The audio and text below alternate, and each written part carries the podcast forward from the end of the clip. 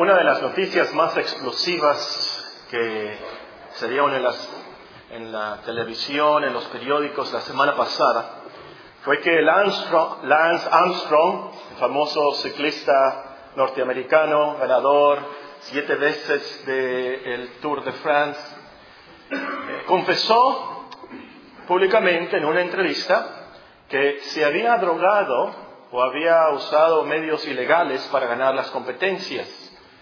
No sé si había tomado esteroides o qué sustancias había tomado, eh, si había hecho unas transfusiones.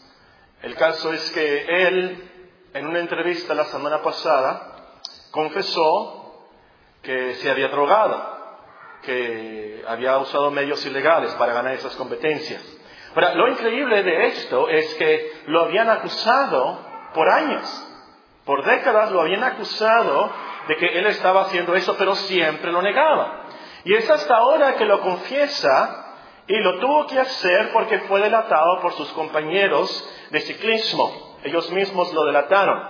Y también lo que ha hecho noticia es que los expertos dicen que en las entrevistas se nota que Armstrong no está arrepentido y que de hecho sigue mintiendo sobre lo que pasó y cómo se drogó y hasta cuándo se drogó.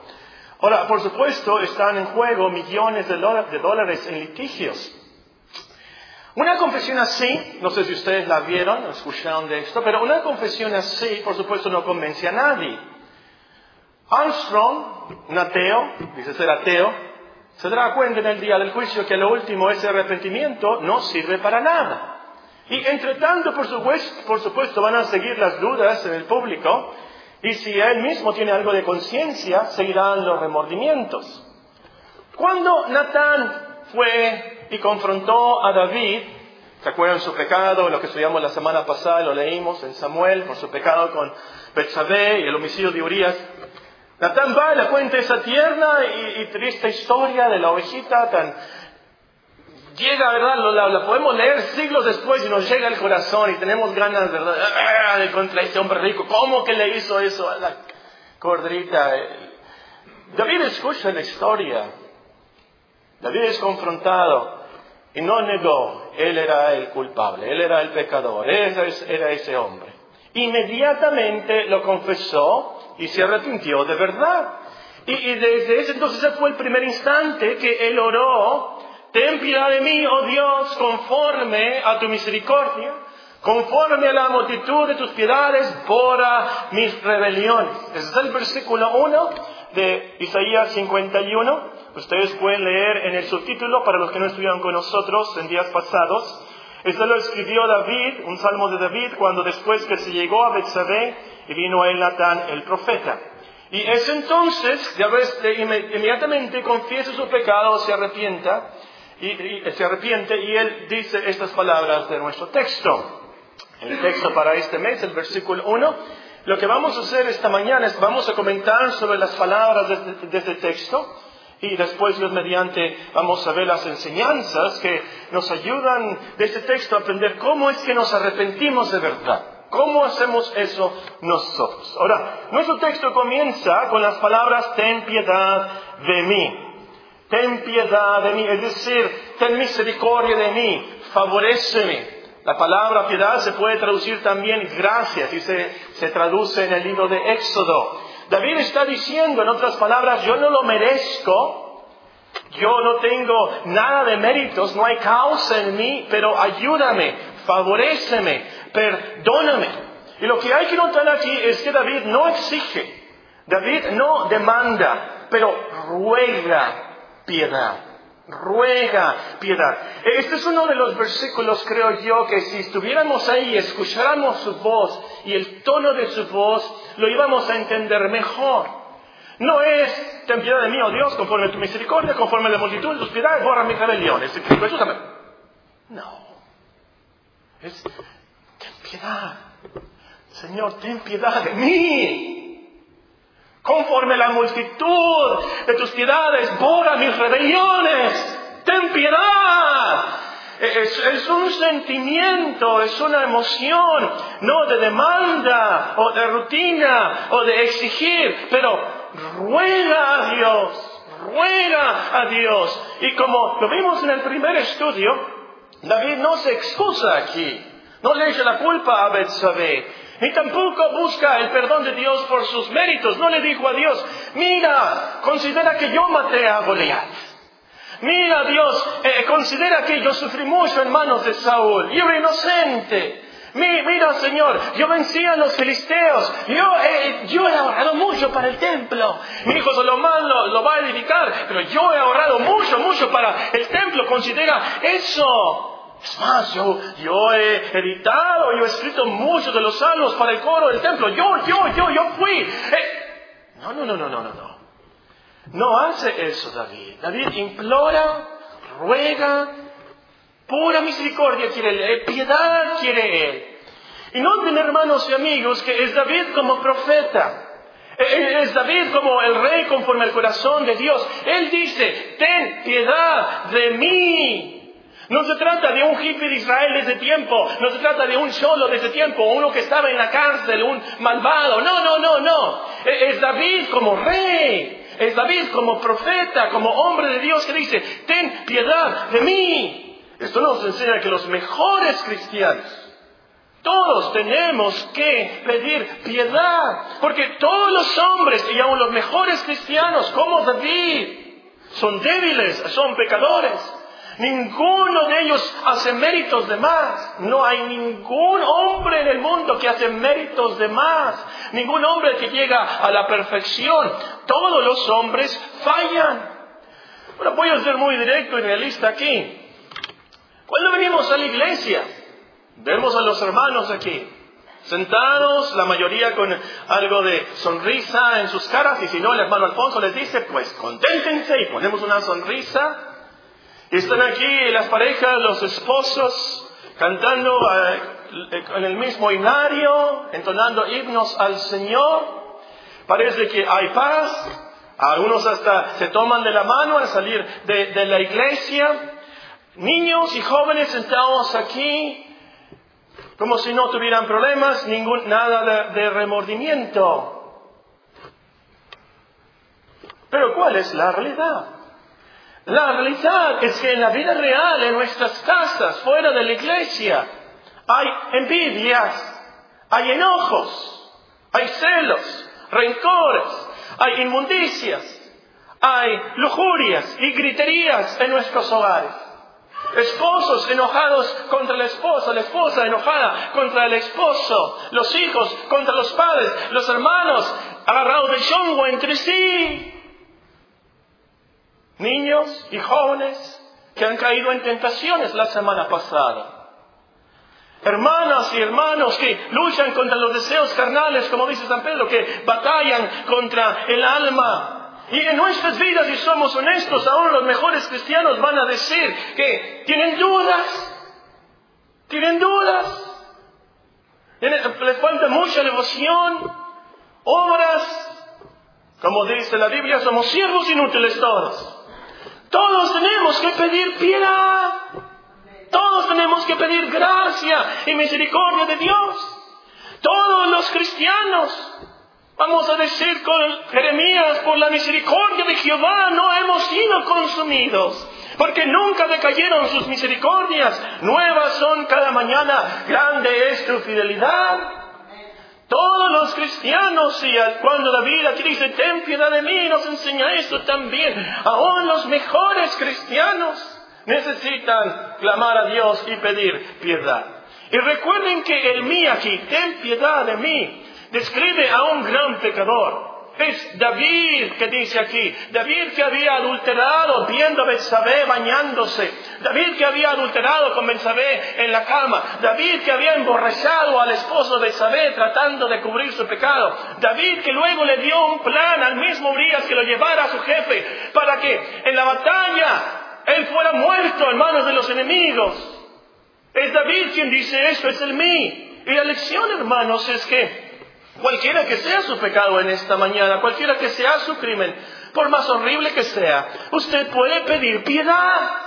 Usted puede pedir piedad. No le crea al diablo que le dice, no, eres demasiado pecador. Eres demasiado hipócrita. Tú has estado en la iglesia por 40, 50 años Eres demasiado. ¿Y por qué tú sabes mucho? Pide piedad como pecador. Pide piedad como cristiano.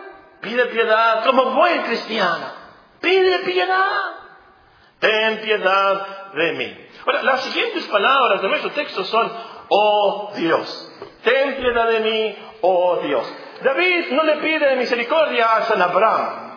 No le pide misericordia a San, a San Jacob o a San Isaac, ¿verdad? No le pide misericordia a esos santos. Él pide misericordia y piedad a Dios. Y tengo que decir aquí en México, David no le ruega la santa muerte. Ni tampoco dice, ten piedad de mí, oh diablo. En mis tiempos, no sé ahora, pero la gente le decía a los niños que si se portaban mal, los iba a llevar el cucuy.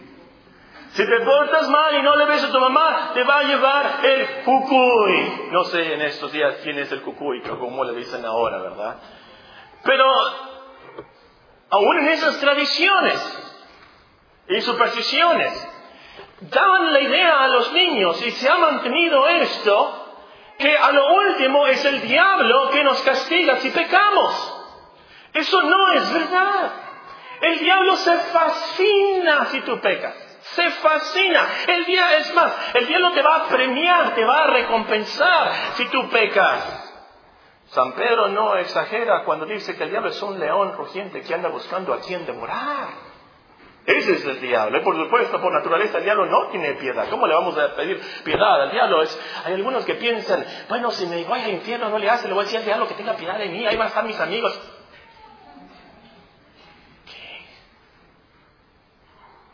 El diablo va a estar sufriendo más que tú, atormentado, nos dice la Biblia, por los siglos de los siglos. Eso no es un juego. Bueno, el punto es, hermanos, debemos tenemos que pedir piedad a Dios, a Dios, porque es Dios quien nos puede dar gracia y piedad a favorecernos. Dios es el juez. Pecamos contra Dios. Dios es el único que puede perdonarnos y ayudarnos. Dios es el único que puede limpiar nuestras conciencias y quitarnos esos remordimientos que tanto nos molestan. Dios es el único que nos puede dar paz y calma y gozo en la iglesia y en el hogar. En nuestra conciencia y en nuestra familia. Dios es el único que puede hacer la obra en nuestra esposa, en nuestro esposo, en nuestros hijos, en nuestros padres, en nosotros mismos. Es Dios quien puede tener piedad de nosotros. Y tenemos que comentar sobre esta palabra Dios. Ten piedad de mí, oh Dios. David usa una palabra en particular en este salmo. Hay varias palabras que describen a Dios, varios nombres que se usan en la Biblia acerca de Dios. Por ejemplo, ustedes conocen la palabra Jehová. Por supuesto, eh, la que más, la, más se usa es yo soy Jehová. Pero también hay otras palabras como Adonai, Señor, Shaddai, el fuerte, el valiente, el león, el altísimo. David en este salmo usa la palabra Elohim, Elohim. Y lo hace tanto que los eruditos dicen, este es un salmo Elohim.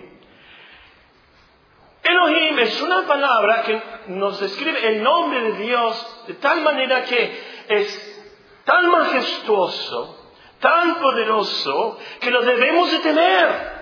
Lo debemos de reverenciar. Y esto, como vamos a ver, es crítico, clave en el verdadero arrepentimiento. Un ateo realmente no se puede arrepentir, pues el arrepentimiento es para con Dios. Un ateo no se puede arrepentir porque a lo último el verdadero arrepentimiento es afligirse porque hemos pecado contra la majestad de Dios.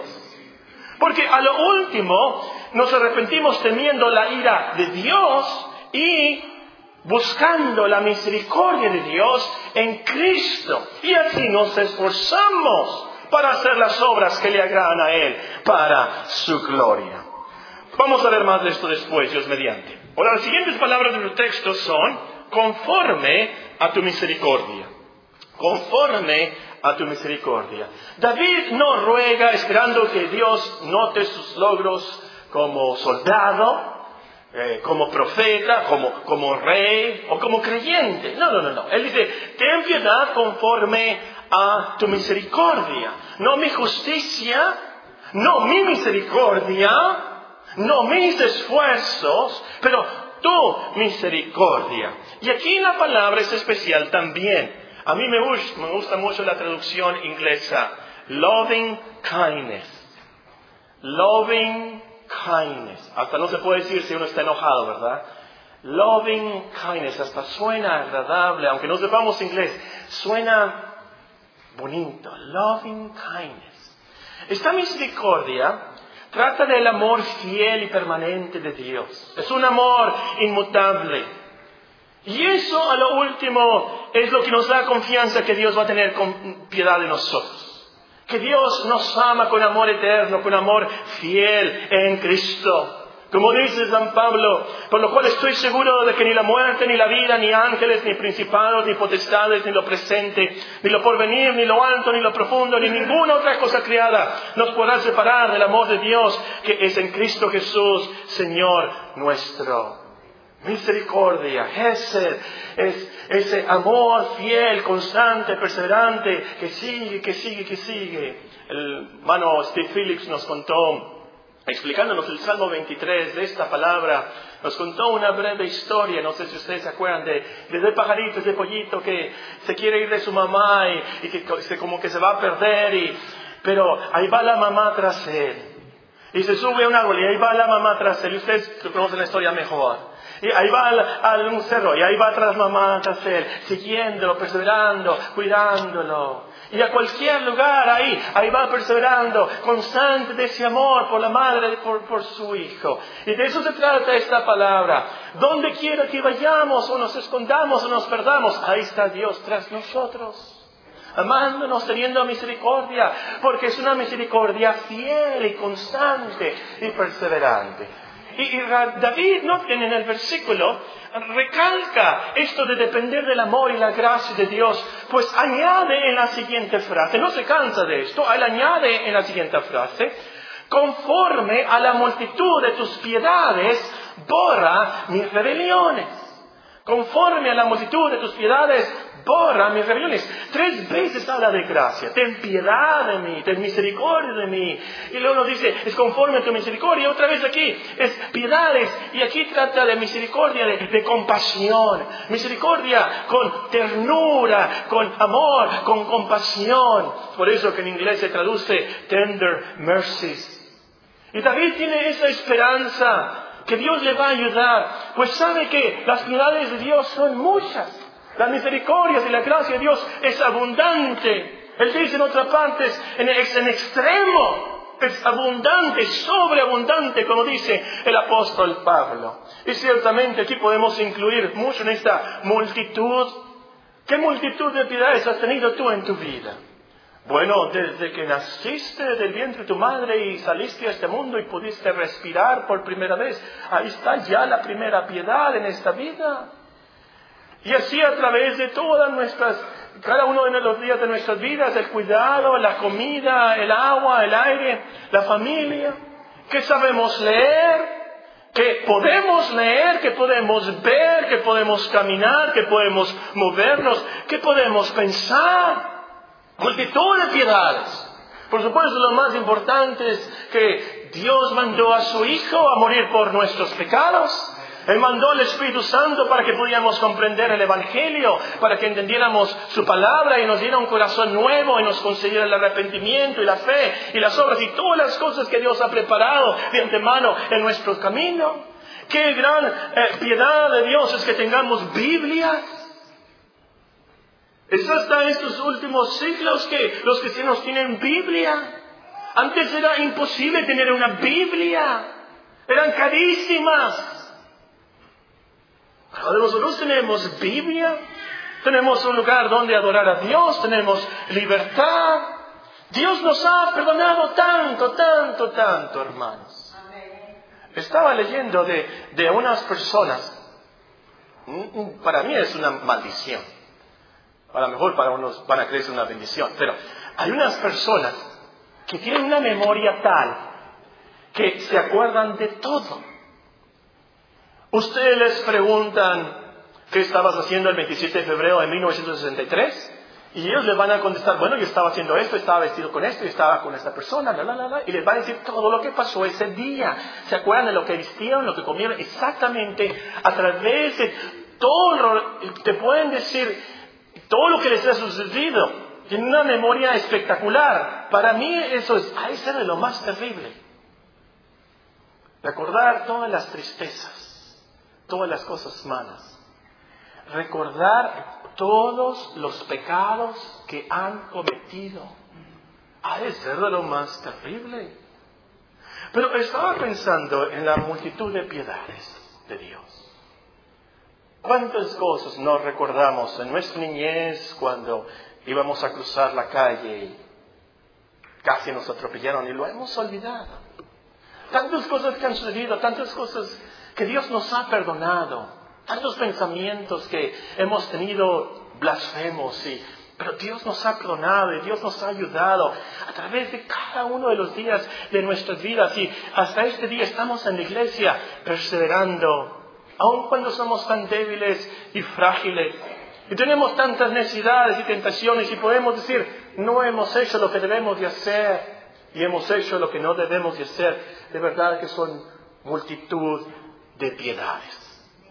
Y esto es lo que nos anima a lo último a pedir misericordia para que Dios borre nuestras rebeliones. Nuestra esperanza es la piedad abundante de Dios, su misericordia sobreabundante, su inmensa compasión por nosotros. Nada de nuestros logros, nada de lo que nosotros hemos hecho, ni aún si nosotros hubiéramos editado y escrito los salmos, ni siquiera. Estamos confiados en la misericordia de Dios. Hermanos, este es un secreto de la cristiandad. Eso es lo que nos da paz a lo último. Saber que seremos perdonados por la pura misericordia de Dios. No te fijes en tu fe. No te fijes en lo que, en lo que has hecho como cristianos, en tus obras, en tus ritos. Fíjate en la multitud de las piedades de Dios y entonces vas a encontrar paz. ¿Por qué? Porque Él tiene multitud de misericordia, multitud de abundancia de piedad para con nosotros en Cristo. Y eso es lo que nos da paz. La siguiente palabra del texto nos da la petición del salmista. Ten piedad de mí, oh Dios, conforme a tu misericordia, conforme a la multitud de tus piedades, borra, borra mis rebeliones. Dios quiere que desaparezca, como dice en Isaías 44, 22, que Dios desaparezca, así se traduce la palabra ahí, que desaparezca, que quite, que borre sus rebeliones. Ahora, si David pide que borre Dios la rebelión, quiere decir que las rebeliones están escritas en algún lugar. Si tu mamá te dice, ve y borra lo que escribiste, en tu cuarto, tú vas ahí a tu cuarto y hay algo escrito ahí en la pared, tal vez en japonés, no sé en qué idioma puede estar. Diciéndolo, por supuesto, en, los cuartos de mis hijos, en uno cuarto de mis hijos se van, a, eh, se van a sorprender todo lo que está escrito en las paredes. No hay problema si es por el aprendizaje. Bueno, cerrando ese paréntesis. Tu mamá te dice, ve y Si, si algo necesita ser borrado, está escrito en alguna parte, ¿verdad? David aquí pide eh, borra mis rebeliones. Quiere decir que las rebeliones están escritas en alguna parte. ¿Están escritas en alguna parte las rebeliones? Sí. Vayan conmigo al último libro de la Biblia. Apocalipsis capítulo 20. Apocalipsis 20.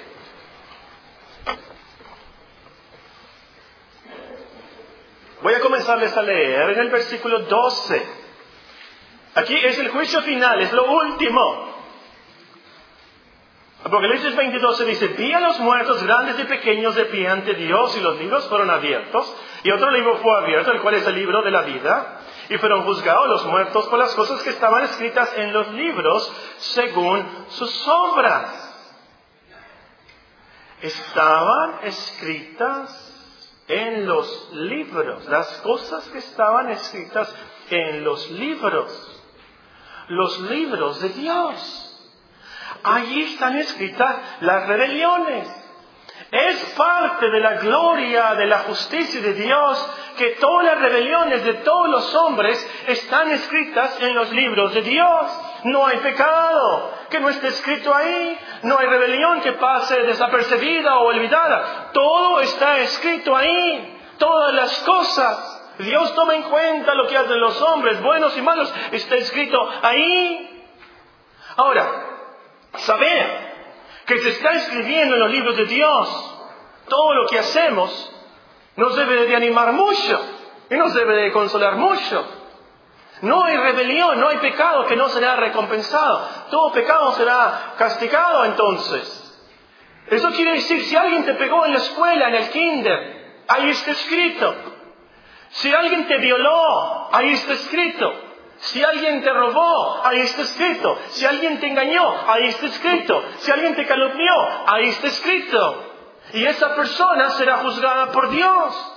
Todas las rebeliones están escritas en los libros de Dios. Y no escapará, ninguna persona podrá escapar el justo juicio de Dios, como dice el apóstol Pablo. Nadie, imposible. Está escrito ahí. Está escrito ahí. Pero también el hecho que Dios tiene escrita y registrada todas las rebeliones te debe de asustar a ti, te debe de alarmar, te debe de alertar. Porque Dios sabe todo, absolutamente todo, ve todo, aún lo más profundo de tu corazón, lo que estás pensando en esos momentos. Él sabe, Él sabe y está escribiéndolo en sus libros. Entonces, entonces, si un pecado, una rebelión nos condena, tienes que pedirle piedad a Dios. Tienes que rogarle a Dios que borre las rebeliones de su libro. Hermanos, hay una sola manera de borrar las rebeliones del libro de Dios. Hay una sola cosa, una sola manera que puede hacer que todas tus rebeliones desaparezcan de los libros de Dios. La preciosa sangre de Cristo. Solo su sangre puede borrar tus horribles pecados de los libros de Dios. Esta mañana, antes de salir de la iglesia, Cree en Cristo como el Cordero de Dios que fue sacrificado para dar su sangre por el pecado del mundo. Arrepiéntete para con Dios y pon tu fe en el sacrificio de Cristo. Solo así puede Dios borrar tus rebeliones de sus libros. Y veamos en último lugar esas palabras, mis rebeliones. Conforme a la multitud de tus piedades, borra mis rebeliones. David pide piedad a Dios, no porque está en un hospital y se está muriendo y quiere piedad, no. No es que David está en un precipicio agarrado de una raíz de un árbol y se va a caer y se va a caer y pide piedad a Dios. Es algo mucho más peligroso. Pide piedad con todo el alma, con todo fervor, porque se trata de sus rebeliones. Así llama David a sus pecados, rebeliones. No los minimiza, no dice que son errores, no dice que son debilidades, son rebeliones. ¿Sí saben qué es rebelión? Rebelión es actuar contra la autoridad de alguien, levantarse en armas contra alguien, eso es rebelión. El pecado es rebelión, es levantarse contra la autoridad de Dios, es tratar de derrocar a Dios, eso es rebelión. Entonces, al mentir, al pasarte un alto, al no venir a la iglesia, al no adorar a Dios, al malgastar tu tiempo, al criticar a las otras personas sin compasión, al quejarnos por falta de contentamiento con lo que Dios nos ha dado, al ser flojos, al no cuidar nuestros cuerpos y nuestras almas, actuamos en rebelión contra Dios, contra Dios. Entonces, para arrepentirnos de verdad, tenemos que reconocer este hecho del pecado. Cuando nosotros pecamos estamos diciendo, no quiero que Dios sea Dios. No quiero que Dios sea mi rey. Yo no quiero hacer lo que Él ha ordenado. Yo quiero ser rey. Yo quiero ser el rey. Yo quiero hacer lo que yo quiera cuando yo quiera lo que me guste a mí. Yo no quiero la gloria de Dios. Yo quiero mi gloria, mi placer, mi gusto. Eso es lo que estamos haciendo. Es cuando lo vemos así el pecado, entonces que nos comenzamos a arrepentir de verdad. Pero ¿cómo? Yo contra Dios. Exactamente lo que estás haciendo. Tú contra Dios. Otro comentario. Noten que David ruega por sus rebeliones personales. Él no hace una petición general, borra las rebeliones del mundo, oh Dios. Borra las rebeliones del pueblo de Dios, borra las rebeliones de la familia. No, no, no, no, no. David dice, mis rebeliones. Es muy fácil generalizar. Es muy fácil ver la rebelión de nuestro hijo. Es muy fácil ver la rebelión del compañero en la escuela. Es muy fácil. Tenemos que ver aquí y pensar es nuestra rebelión. Y lo que quiero enfatizar de esto, amigos, es que son nuestras rebeliones, mis rebeliones, porque nosotros las causamos. Estas rebeliones no son causadas por nuestro en el medio ambiente o nuestras familias. Estas rebeliones vienen de nuestro corazón. David dice, mis rebeliones, este yo lo hice, yo lo causé. Déjame decirte, no es que tú fueras menos pecador y menos rebelde si tuvieras otro jefe, si tuvieras otro papá, otra mamá, si tuvieras otra familia, una familia más rica que en otra casa, en otra ciudad, con más educación. No, no, no, no, no, no, no. No le eches la culpa al medio ambiente, no le eches la culpa a tus padres, no le eches la culpa a tus hermanos o a tu jefe. Es tu rebeldía, es, es tuya propia. Y es cuando aceptas eso, cuando comienzas a arrepentirte de verdad. Mis rebeliones. Porque Dios no te va a perdonar si tú oras, Señor, Perdóname que desobedecí a mi mamá, pero tú sabes que me lo pidió a gritos y es, es muy, muy gritona mi mamá. No, Dios te va a perdonar con esa actitud, esa oración.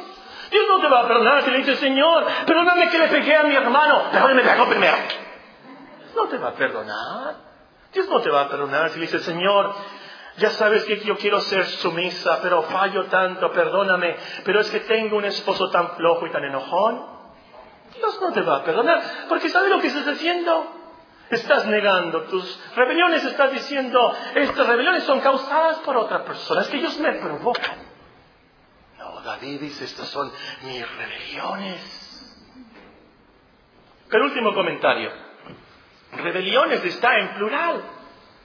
Rebeliones está en plural. No es rebelión, es rebeliones.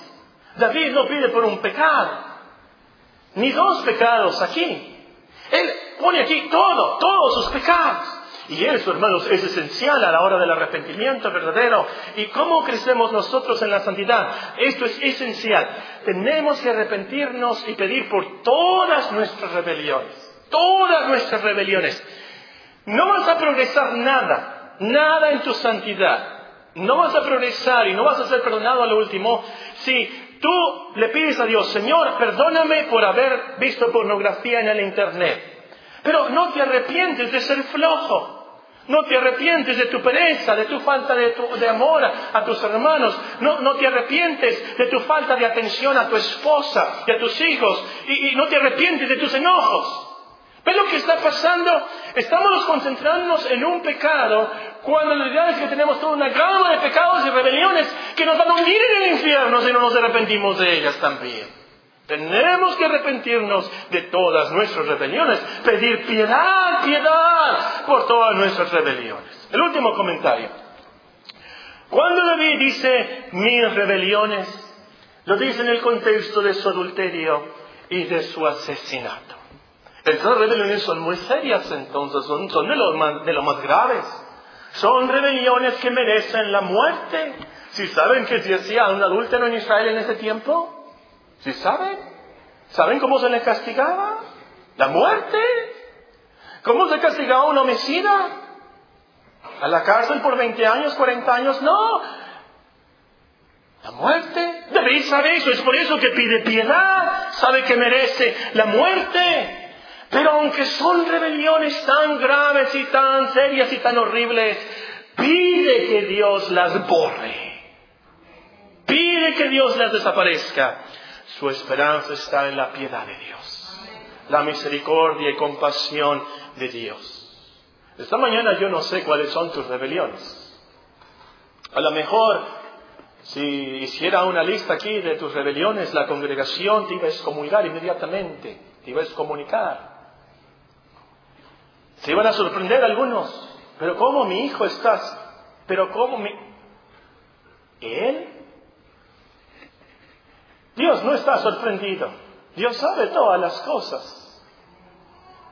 Pero sea cual sea la rebelión en la cual usted está involucrada, pídale a Dios misericordia. Pídale a Dios piedad. Arrepiéntense. Crean en Cristo. Dios nos promete en Isaías, yo, yo soy el que borro tus rebeliones por amor de mí mismo, no me acordaré de tus pecados. Yo deshice como una nube tus rebeliones y como niebla tus pecados. Vuélvete a mí, porque yo te redimí. Oremos. Oremos.